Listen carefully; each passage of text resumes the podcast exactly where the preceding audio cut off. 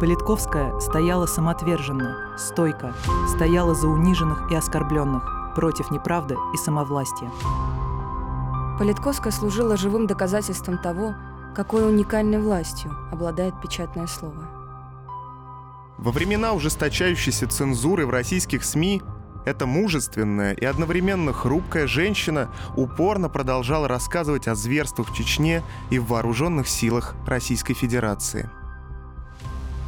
Имя Анны Политковской сегодня стало синонимом журналистской отваги, правдолюбия. Только благодаря Анне Политковской люди получали последнее утешение. Ее смерть – это удар по нашей журналистике, удар по совести нашей журналистики. Она была последним критическим голосом, который достигал внимания общественности как в России, так и за рубежом. Все остальные голоса уже давно заглушены.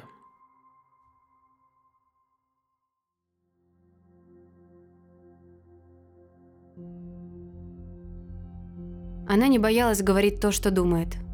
Она писала о войне, о преступлениях против человека, о несправедливости и трагедиях простых людей – ее репортажи стали поводом для возбуждения десятков уголовных дел.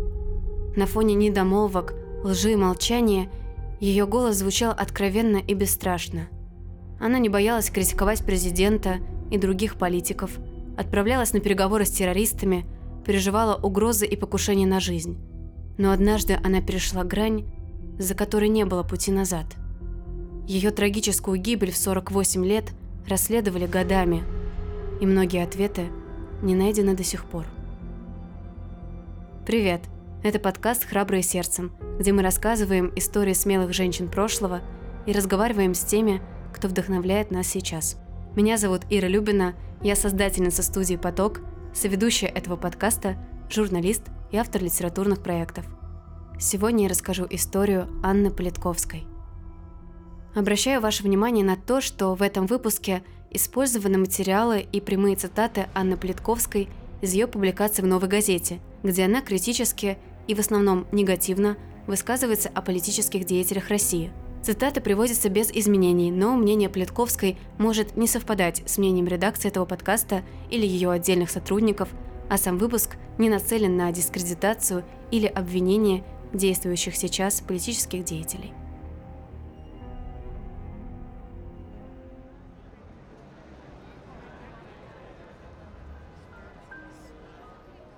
Анна Мазепа родилась в 1958 году в Нью-Йорке. Ее родители были советскими дипломатами. Папа Степан Федорович и мама Раиса Александровна работали при ООН. Через несколько лет после рождения Анны, ей тогда было четыре, они вернулись в Москву. Девочка хорошо училась в школе, любила стихи, занималась фортепиано. Раиса Александровна вспоминала. Книги Цветаевой в СССР найти было нельзя – а мы привезли их из Америки. И она все время читала, и дипломную свою работу на журфаке МГУ ей посвятила. У Ани было много из того, чего не было у ее сверстников. И одежду модную, красивую привозили. Только она не хотела ничего такого надевать. У ребят такого нет. Что же я буду выделяться одеждой? Еще мама Анны признавала, весь характер дочери, бесстрашие, честность, доброта – все это у нее было в отца – а еще девочка очень любила общаться с людьми, и это вместе с тягой к гуманитарным предметам и определило ее будущую профессию. Анна Мазепа поступила на факультет журналистики МГУ. С ней учился и будущий муж Александр Политковский.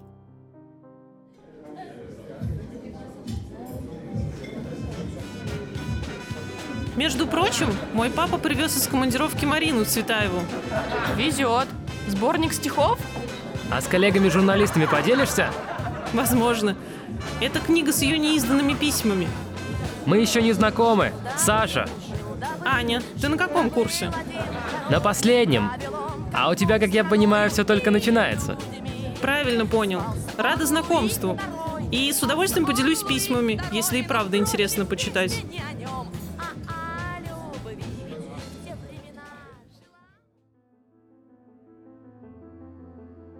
Они были студентами одного факультета, но Александр был на пять лет старше Анны, за что подруги в шутку называли ее жениха стариком.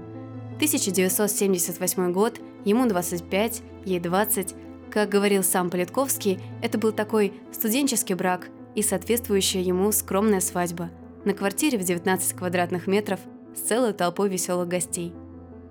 Характер у обоих был сложный, взгляды на профессию разные. Они вырастили двух детей, Илью и Анну, но уже в 2000-х брак стал формальностью. Они вместе не жили, но и не разводились. Наше расставание – это, конечно, в большей степени моя вина. А причина в том, что, будучи когда-то на пике славы, я очень часто мотался по командировкам. Аня это воспринимала довольно болезненно. Я-то ведь работал, а ей приходилось заниматься детьми, стряпнёй. Помню, мы тогда купили собаку, добермана, а через полтора года она стала умирать, и Аня ее выхаживала. То есть весь дом оказался тогда на ней. А когда дети подросли, то, естественно, у нее появилось больше возможности писать. У нее было по-хорошему ревностное отношение к моей работе. Она хотела быть такой же. Хотела быть профессионалом, в смысле бескомпромиссно работать в журналистике. А не за деньги и не за чьи-то интересы. Писать то, о чем думаешь. В начале их брака муж был гораздо более успешным журналистом. В 1987 году он начал работу специальным корреспондентом телевизионной программы «Взгляд», которая стала одним из символов времен перестройки и в буквальном смысле открыла советским зрителям совершенно другой мир. До нее на советском телевидении не было ничего подобного. Молодые и яркие ведущие, интересные репортажи, диалог со зрителями, западная поп-музыка, новости понятным языком. Ведущих взгляда потом даже называли «битлами перестройки». Анна же в это время больше занималась домашними делами и параллельно делала пока еще робкие шаги в журналистике – работая в изданиях вроде газеты «Воздушный транспорт», «Мегаполис Экспресс», в отделе чрезвычайных происшествий общей газеты и в отделе писем известий. В итоге все, и брак Политковских, и их карьерные пути, изменило несколько событий. Первым из них стало громкое убийство коллеги Политковского, телеведущего и генерального директора канала УРТ Влада Листьева.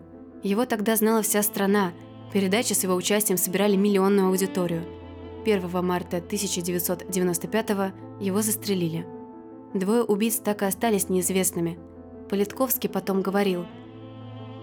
«Мои коллеги, сволочи, сделали все возможное, чтобы после убийства Влада Листьева я не смог нормально работать. Поэтому, безусловно, я стал увлекаться алкоголем. А что симпатичного может быть в таком мужчине? После убийства Влада я не мог заснуть, не выпив бутылку пива.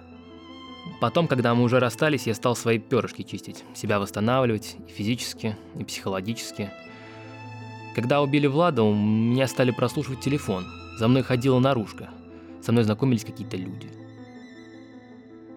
К нулевым годам успех Александра Плитковского окончательно померк, а у его жены, наоборот, строилась настоящая карьера.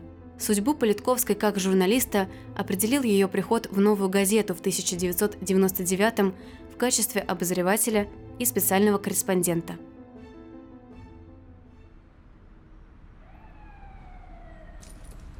Будьте счастливы, другого вам не положено. Вот ключи. Только краны не открывайте, зальет.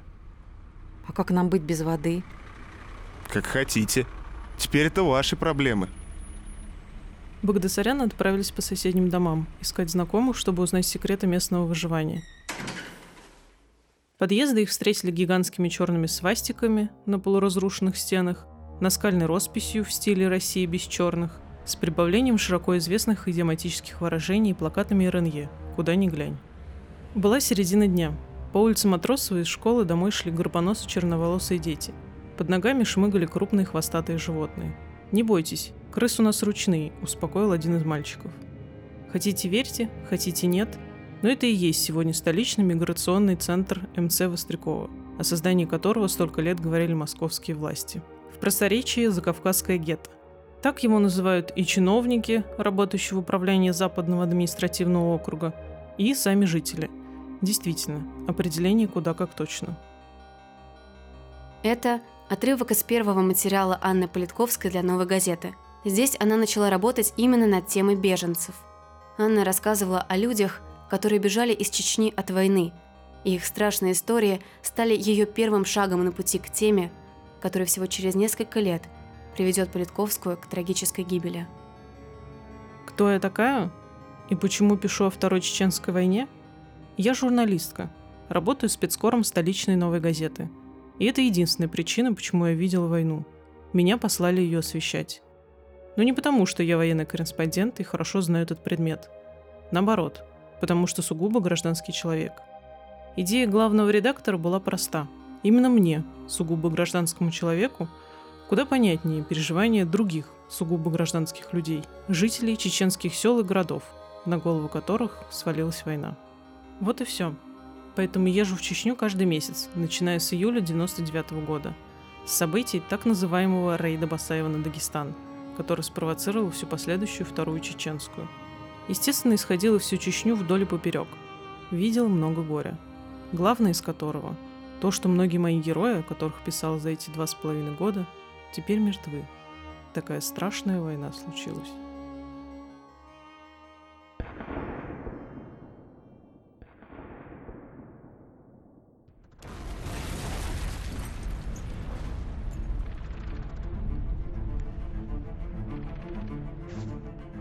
Вторая чеченская кампания, или Чеченская война, началась в конце августа, начале сентября 1999 года после вторжения в Дагестан боевиков ваххабитов во главе с Шамилем Басаевым и Хаттабом, которого Шамиль назначил в августе командиром исламистского наступления. К этому моменту на счету у Басаева уже был террористический захват заложников в больнице Буденновского в 95-м. В результате этой трагедии погибло 129 человек, а преступники смогли сбежать. И тогда еще никто не мог представить, что этот террористический акт только первое из тех страшных событий, которые ждали впереди. После вторжения в Дагестан российские войска начали контртеррористическую операцию на территории Чечни. Взорвались первые бомбы над Грозным.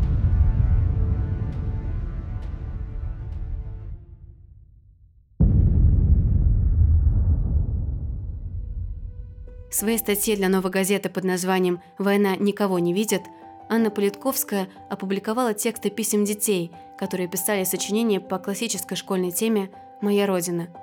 Эти слова написали обычные третьеклашки в лагере для беженцев в Ингушетии, недалеко от чеченской границы. Палатки, хозблоки, ямы для жизни. Нечего есть, не на чем спать, нечего надеть, негде помыться хотя бы раз в месяц. И нечему обрадоваться. А школа работает – Ей отдано сразу несколько палаток, и это фантастическая по местным меркам роскошь. Сочинений оказалось только 12. Это потому, что классы в лагерной школе невелики. Во-первых, таковы палатки. Во-вторых, многие дети не могут регулярно ходить туда. Как правило, действует следующее правило. Сегодня кто-то один из семьи идет учиться, завтра другой. Конечно, это писали маленькие дети, в том смысле, что достаточно много ошибок. Но Джамиля Алиевна, невзирая на грамматику с орфографией, поставила всем высший балл – Разве можно в нашей ситуации одному из них сказать «тебе за любовь к родине пять, а другому получи только три»? Нет, конечно. Моя родина – это самый красивый город на земле, Грозный. Я любила его. На каникулы я ездила с родителями в село Чешки, прекрасный, богатый зеленый уголок моего края. Там раньше отдыхали много детей из разных городов и сел. Все было хорошо, но вот пришла война. Она разрушила мой город, все наши мечты, унесла многие жизни. Кто этот человек, который придумал ее? Ведь у него тоже есть дети. Добрые люди, остановите войну. Я очень тоскую по своей школе, друзьям и всему родному мне – Здесь, в Ингушетии, мы живем неплохо. Ходим в школу в палаточном городке. А ингушские дети ходят в большие школы. Здания в три этажа, как у нас было в Грозно. По ночам я часто мечтаю, когда же закончится эта проклятая война, и мы поедем домой. Взрослые рассказывают, что дома там уже некрасивые, все разрушено, и каждый день там увозят молодежь и нашу мебель на БТР. Молодежь – город Моздок. И пытают, как в самых ужасных кинофильмах. Когда я слышу рев самолетов, мне снова делается страшно. Как тогда, когда мы были дома. Это снова бомбят мою родину –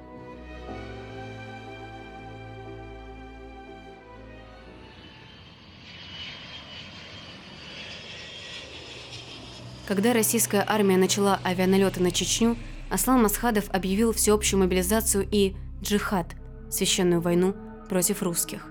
В то же время премьер-министром России был назначен ее будущий президент Владимир Путин. Именно Вторая Чеченская война принесет тогда еще никому неизвестному директору ФСБ настоящую популярность. Мы будем преследовать террористов везде. В аэропорту, в аэропорту. Значит, вы уж меня извините, в туалете поймаем и, и, и в сортире их замочим, в конце концов. Это была страшная война. Мирные жители погибали каждый день. Каждый день нарушались права человека, и некому было помочь обычным людям, которые оказались в беде. Людей похищали, пытали, убивали. Репортажи Анны Политковской стали для родственников, жен и матерей убитых и пропавших последней надеждой, шансом, что их историю услышат. Она начала регулярно выезжать в зоны боевых действий и в лагеря беженцев. Объездила Чечню, Дагестан, Ингушетию, организовала эвакуацию мирных жителей из Грозного, собирала деньги нуждающимся, помогала матерям погибших солдат в судах. Политковская писала о войне грубо, откровенно, правдиво и прямолинейно, без романтизации и лишних слов. Когда весь этот кошмар начинался в сентябре, где-то на самом дне сознания все-таки теплилась надежда. Они действительно переловят террористов и воздержатся от войны против жителей Чечни. Не сбылось. Совсем не сбылось. Сегодня очевидно, да у них вообще не было иных целей, кроме геноцида. А геноцид одного народа предопределяет геноцид другого. Это аксиома, подкрепленная веками и поколениями захватчиков и покоренных. Для тоталитарной империи, которая выстраивается на наших глазах, карательные экспедиции – суть бытия. Сегодня одни попадают под гильотину, завтра другие, послезавтра – девочка Лиана. Позже это обязательно будем лично мы. Потом многие говорили, что Политковская была недостаточно беспристрастной, слишком откровенно высказывала всегда свою позицию, а репортер должен смотреть на происходящее объективно. И в своих публикациях Анна действительно с самого начала заняла определенную и довольно жесткую антиправительственную позицию. Но в тот момент ее голос оказался, если не единственным, то по крайней мере одним из немногих голосов, которые позволяли увидеть, что происходит в Чечне на самом деле – После смены власти в России под контролем государства оказались многие телеканалы и СМИ. И все они показывали только официальную точку зрения на происходящее. И альтернативный взгляд, конечно, нравился далеко не всем. В российских СМИ Анна Политковская еще при ее жизни каким-то образом представала как женщина экстравагантная, экстраэмоциональная, даже неуравновешенная и не по-журналистски вовлеченная в свои репортажи. О ней некоторые коллеги Писали как о завербованной, прозападной, антироссийской и всякую прочую гадость. Анну я знала не очень долго, но не с гламурной ее стороны, известного столичного комментатора и критика, а как полевого репортера. Анна ездила на Кавказ, когда многие другие, в том числе ее критики, просто боялись. Я видела ее, часами стоящую на улице в февральский мороз – выслушивающую рассказы десятков местных жителей, которые шлейфом следовали за ней, как только весть о ее приезде распространялась непонятно по каким каналам. Люди ждали ее у зданий правительственных структур, когда кто-то говорил, что она там кого-то интервьюирует. Анна выходила, ее окружали люди. Каждому было важно рассказать лично, глядя в глаза – я видела, как на Политковскую смотрели люди на Кавказе в больших и не очень городах и совсем маленьких селах. Я видела, как она смотрела и слушала людей. В ее глазах никогда не было безразличия и скуки. В них всегда было чувство. Участие, сочувствие, боль, ненависть, недоверие, возмущение.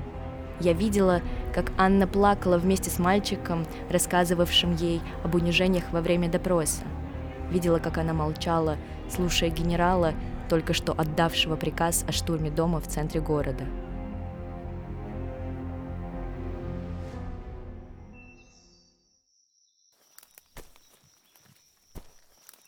И его убили. Пришли, забрали, где-то расстреляли, а труп выбросили на дорогу. Никто в селе не сомневается, почему так произошло, потому что он рассказал вам о пытках. Мы решили попросить вас даже сейчас не называть его имени. Нигде чтобы семья выжила. А помните того черноволосого парня, что тогда сидел на самодельном топчине рядом с хозяином? Конечно, тоже очень смешливый был, который еще успокаивал... Да-да, он вам все говорил. Да не расстраивайтесь так. Чечены, мы живучие. Вот меня никакая зараза не берет. Это он так ответил на вопрос, снятся ли ему по ночам пытки, через которые прошел. Его тоже нет. Убили. Также пришли, уточнили фамилию, забрали. Только труп не выбросили, а заставили родственников выкупить. В итоге из пятерых мужчин, с которыми мы тогда разговаривали в Сельментаузене, в той комнате с печкой, нет теперь троих. А тракториста помните? Он чинил трактор у крайнего дома в Сельментаузене, и вы говорили с ним минут 15. Он вам рассказывал о набегах федералов, а вы его еще спросили. А боевиков давно видели? Когда они приходили? Да, конечно. И он ответил, давно, год назад. Зашли в село, сутки сидели, федерал на эти сутки прекратили обстрелы, боевики отогрелись, помылись, пошли дальше, и тут-то начались у нас облавы. Это его рассказ. Он у меня записан в блокноте.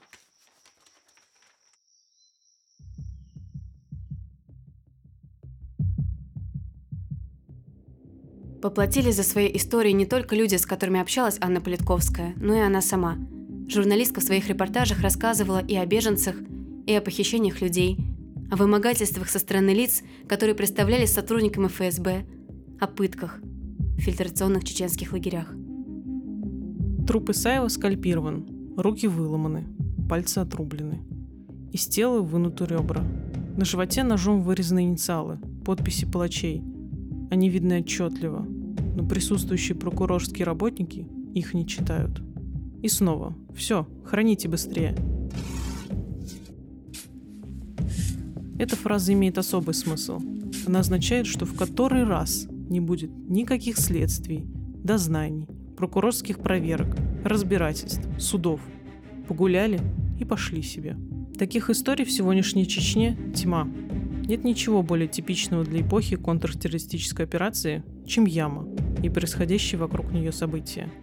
Само слово явно утратило свой первоначальный смысл, а также тот, которым его наделил писатель Куприн в известном сочинении школьной программы, и превратилась в синоним смерти. Либо моральной, либо физической. Это уж кому как повезет. Все тут боятся попасть в ямы, исчезнуть в них. Это отрывок из статьи «Обыкновенный садизм», которая вышла 12 марта 2001 года. Осенью того же года Политковская написала статью «Люди исчезающие». Она начинала словами в Чечне продолжают бесследно пропадать люди, и никто за это не отвечает. Представьте, что группа неизвестных в военной форме завалилась в ваш дом, утащила родного вам человека и... И все, собственно. Это и есть финал. Был человек, и нет его. Совсем нет. Будто стерли из жизни, как человечка-огуречка со школьной доски. И пусть вы мечетесь, сходите с ума, умоляете хоть о какой-то информации, а тот, кто должен искать, вам это просто советуют. Забудьте. И дело с концом. Во время работы над этим материалом Политковская получала угрозы. На электронную почту ей пришло письмо от имени Сергея Лапина, сотрудника ОМОНа, который стал фигурантом ее статьи. Он руководил задержанием чеченца, который был жестоко избит, а потом и вовсе исчез. В письме он сообщал Политковской, что прошел снайперскую подготовку и намерен посетить город Москву. Потом он требовал опубликовать опровержение к статье, угрожая, что иначе никакие сотрудники милиции не смогут вам помочь. Спустя 4 года, в марте 2005-го, Сергей Лапин был осужден в Грозном на 11 лет за избиение. Это только одно из десятков уголовных дел, которые были возбуждены после публикации Политковской. С 2004 года она пошла еще дальше, на этот раз обвинив Рамзана Кадырова и его приближенных в похищении и пытках мирных граждан. Летом Политковская взяла у Кадырова интервью, во время которого тот, по словам журналистки, вел себя довольно агрессивно. Интервью вышло в новой газете под названием «Центровой из Центароя». Утро следующего дня начинается в Грозном со звонка Тауса Джабраилова, председателя Госсовета ЧР. Он просит поехать в Центарой. Там сдался полевой командир, хочет дать интервью. Пожалуйста. Это 10 минут. И опять Сеть центаройских КПП, гостевой домик, толпы вооруженных, тонны видимого оружия. У камина сидит Рамзан. Не будет тебе никакого полевого командира. Чего захотела? За его спиной высокий парень в бейсболке и черной куртке. Он все время подзуживает. Тебя надо было расстрелять еще в Москве, на улице.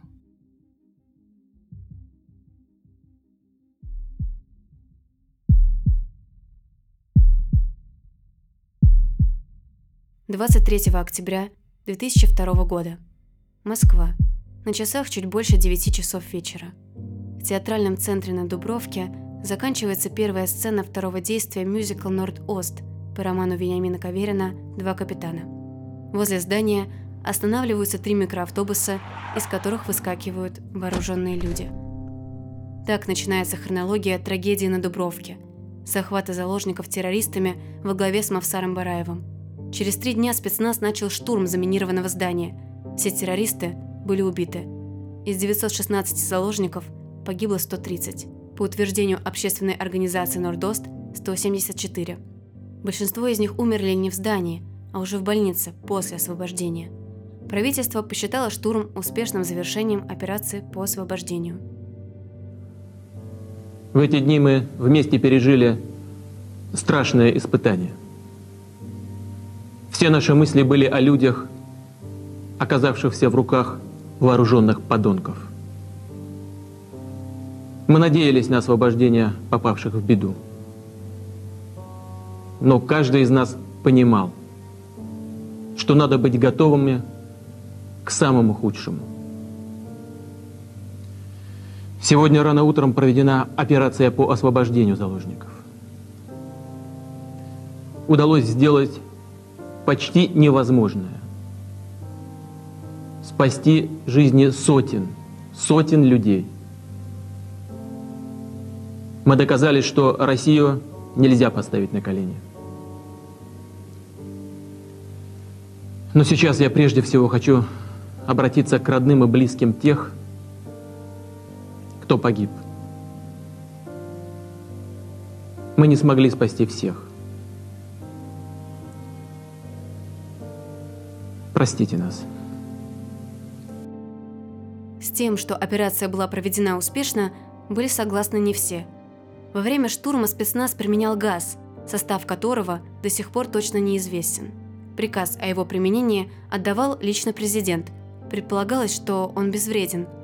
Тот факт, что многие заложники потом скончались в больнице, официально от обезвоживания или хронических заболеваний, или всю жизнь потом испытывали проблемы со здоровьем, никем тогда открыто не обсуждался.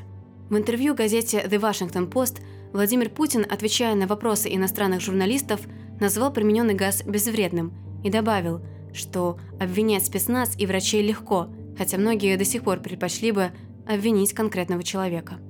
Во время захвата террористы озвучили список лиц, с которыми они были готовы общаться и вступать в переговоры. В этом списке было имя журналистки Анны Политковской. 25 октября в 13.30 она пришла в штаб по проведению операции. Она общалась с террористами, приносила заложникам воду и сок. Результатом стал ее материал «Цена разговоров». Этот день в истории заканчивался. Дальше был штурм. А я теперь все думаю, все ли мы сделали, чтобы помочь избежать жертв? Большая ли эта победа, 67 жертв, до больниц? И была ли лично я кому-то нужна со своими соками и попытками на краю пропасти? Мой ответ нужна. Но сделали мы не все. Потому что очень многое у нас впереди, несмотря на то, что слишком многое у нас позади. Трагедия Нордоста, родившаяся не на пустом месте, не конец. Теперь мы будем жить в вечном страхе, провожая из дома детей и стариков. Встретимся ли еще? Именно так, как жили в последние годы люди в Чечне. Через несколько лет был опубликован другой текст – о ходе расследования теракта на Дубровке. Пока вокруг все врали или скрывали важные факты, за борьбу в поисках истины взялись сами родители и близкие жертв. Результатом этого расследования стал коллективный доклад. Его авторы утверждали, да, вина террористов не подлежит сомнению, и никто не стремится их оправдывать. Но им было важно понять, почему в ходе самой операции и в дальнейшем расследовании теракта постоянно нарушались права человека, почему не было непредвзятой оценки событий, Почему не были привлечены к ответственности все виновные? Как вооруженные таким количеством взрывчатых веществ боевики попали в центр Москвы? Почему не всем пострадавшим оказывалась полноценная медицинская помощь? И так далее, и так далее. Полный текст вышел в номере «Новой газеты» в мае 2006 года. До смерти Плетковской оставалось меньше полугода. Но ее жизнь могла оборваться еще раньше, осенью 2004 года.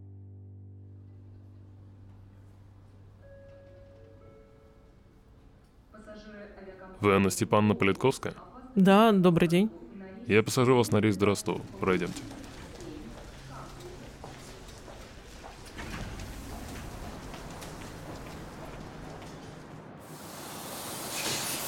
ФСБ приказали посадить вас на ростовский рейс.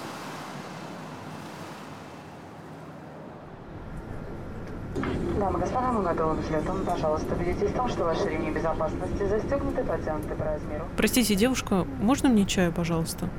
Конечно, одну минуту.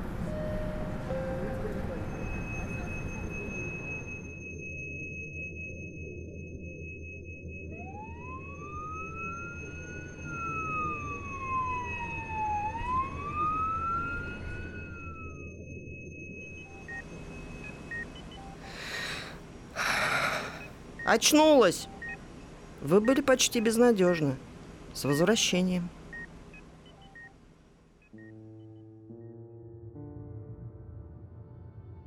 Первого сентября 2004 года в городе Беслан, Северной Осетии, террористы захватили школу. В заложниках оказалось 1128 человек. Большинство из них – дети. Спустя два дня начался штурм.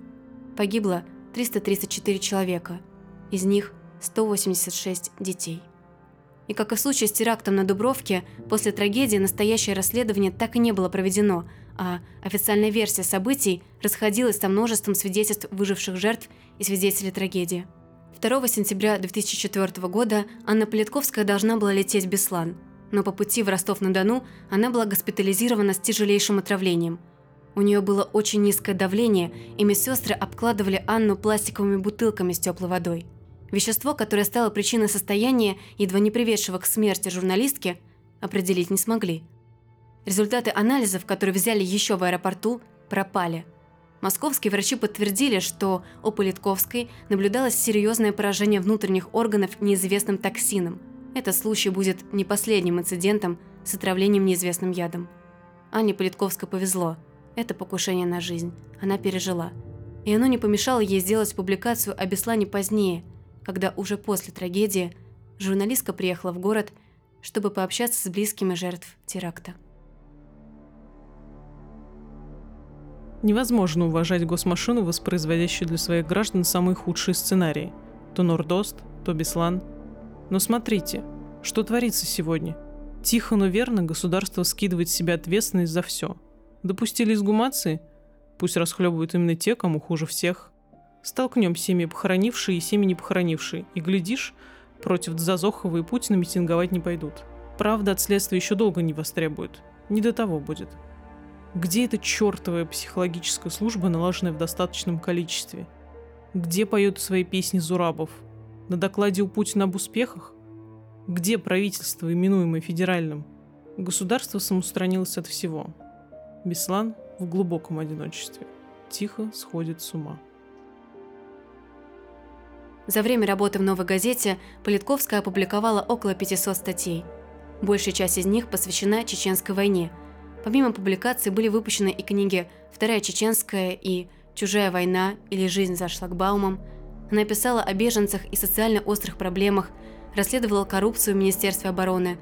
За свою работу Политковская получила множество премий – «Золотое перо России», премию ОБСЕ, премию имени Андрея Сахарова, премию ЮНЕСКО и многие другие – из десятков наград около восьми были присуждены ей посмертно.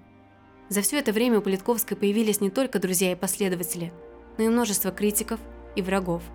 Она не боялась прямо высказывать свое мнение о любом из политических деятелей или о сотрудниках государственных структур. В 2004 году в Великобритании на английском языке вышла книга «Путинская Россия», где она без стеснения критиковала президента. Ей угрожали за публикации, пытались отравить, не радовали статьи Плитковской и Рамзана Кадырова, который предупреждал редактор «Новой газеты» Муратова, что его сотрудница ищет приключений.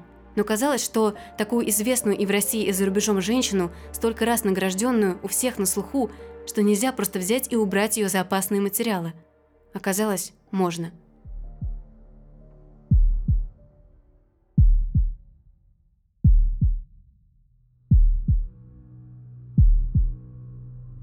7 октября 2006 года. Суббота.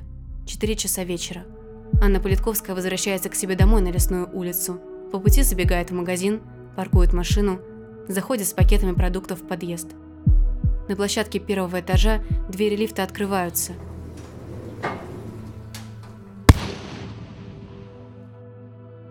Убийца стреляет трижды в сердце и плечо Политковской. Дальнейшая экспертиза покажет, что журналистка скончалась уже после первых выстрелов.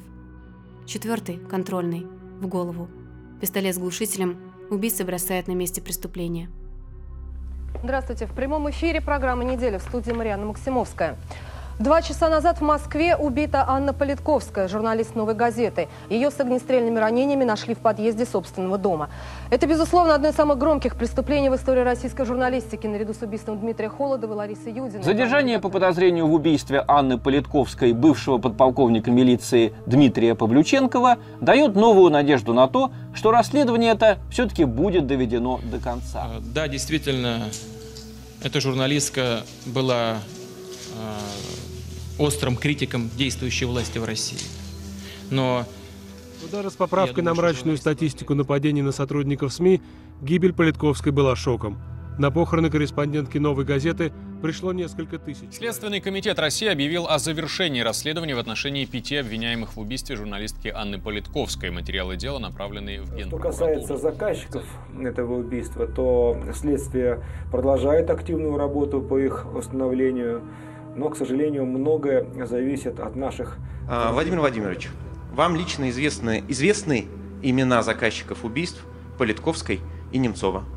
Я все делал для того, чтобы раскрыть эти преступления.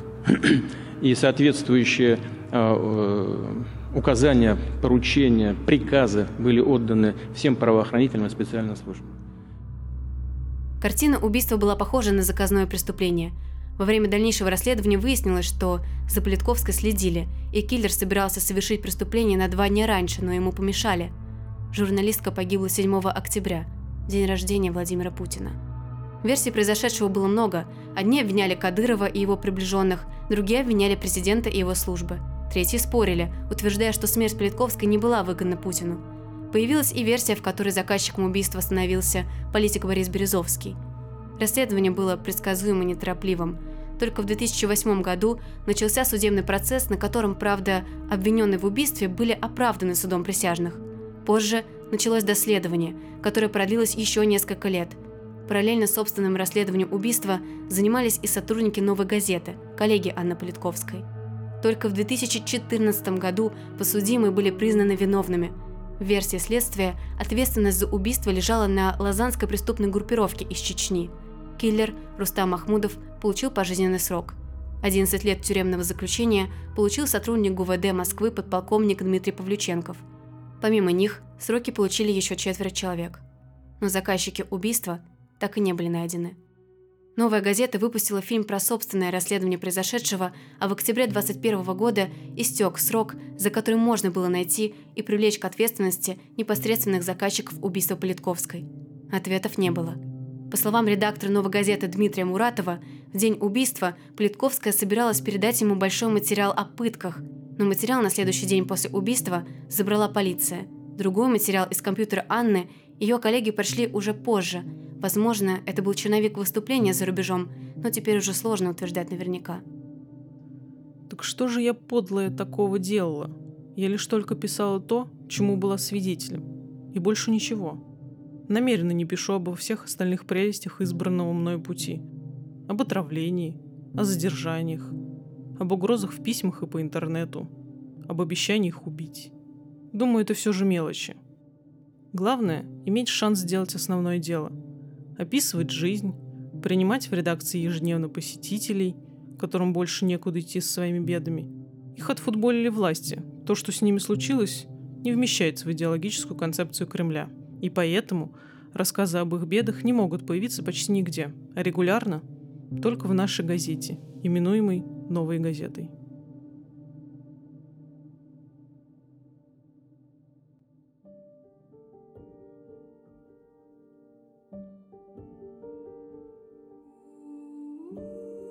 Ее голос звучал уверенно и громко, бескомпромиссно, честно, откровенно. Она писала о несправедливости, о жестокости войны, о нарушении прав и свобод человека, об убийствах, о пытках. После ее смерти прошло больше 15 лет, и я до сих пор думаю, что бы она написала сейчас. Сейчас, когда в условиях новых войн продолжают погибать мирные жители. Неужели ничего не изменится? Неужели все было зря? Мы – люди одной крови. Нам влили ее на войне, каждому доступную дозу. И она бродит нас, как гормоны, и слишком часто заводит нас никуда, в темную комнату без дверей. И когда в самый последний миг все-таки отпускает, мы понимаем, до чего же одиноки, и обречены искать по миру себе подобных, которым уже не потребуются потоки слов для разговора, которые знают о жизни то, что большинство не прочувствует никогда. Быть может, мы и хотели бы поделиться с остальными этой своей тайной по имени война. Но там, где мир, никто ничего не желает знать, никому нет до этого дела. До чего, например? Так любит спрашивать моя самая близкая подруга. Ну скажи же. Она чудный человек, но ждет рассказов о трупах и крови. А я о другом, о том, что жизнь, например, заканчивается в одну секунду, и завтра – это слишком блудливое животное, чтобы на него надеяться. Она способна не навестить тебя никогда, или того, кто рядом с тобой. Что, в общем, безразлично. Ваши отношения, какие они есть сегодня, все равно уже не повторятся. И значит, если ты сегодня живой, будь счастлив только этим. Цени этот день и час. Все, только здесь и только сейчас.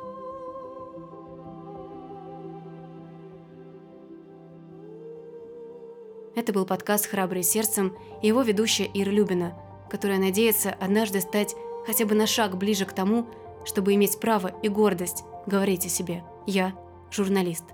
Право, которое Политковская заслужила больше многих. И пока есть те, кто помнит об Анне, она будет жить.